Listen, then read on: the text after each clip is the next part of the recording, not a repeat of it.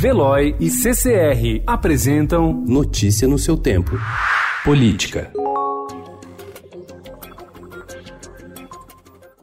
Por 8 a 3, o Supremo Tribunal Federal decidiu autorizar o compartilhamento de informações sigilosas da Receita Federal com o Ministério Público e a Polícia Federal, sem necessidade de prévia autorização judicial. O placar elástico representa uma derrota para o presidente do STF, Dias Toffoli, que havia determinado em julho a suspensão de processos em andamento sobre compartilhamento de dados fiscais sem aval da Justiça em todo o país. A decisão resultou na paralisação de 935 casos só no Ministério Público Federal e beneficiou o senador Flávio Flávio Bolsonaro. Na prática, o julgamento levou à revogação da liminar de Toffoli e abriu caminho para a retomada das investigações envolvendo o ex-assessor parlamentar Fabrício Queiroz, que trabalhou no gabinete de Flávio na Assembleia Legislativa do Rio.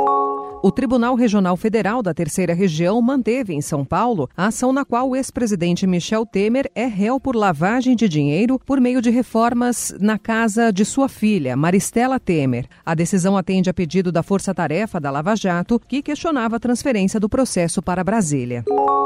As mudanças promovidas pelo recém-nomeado secretário da Cultura, Roberto Alvim, em cargos ligados à sua área, podem causar problemas em futuras votações no Congresso. Deputados governistas procuraram o Palácio do Planalto para reclamar que indicados políticos tinham sido demitidos. Na lista de dispensa estão nomes ligados ao MDB, republicanos, o antigo PRB e o PP.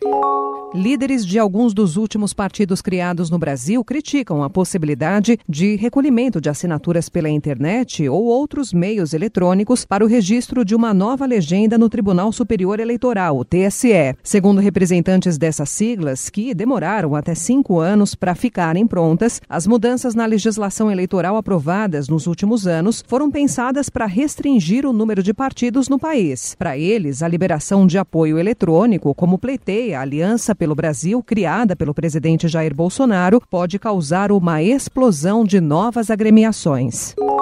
Suposta candidata laranja terá de devolver 380 mil reais. Tribunal Regional Eleitoral de Pernambuco viu indícios de candidatura fictícia de Maria de Lourdes Santos, candidata a deputada federal pelo PSL nas eleições de 2018, que recebeu 400 mil reais e obteve 274 votos. Notícia no seu tempo. Oferecimento de Veloy. Piscou, passou.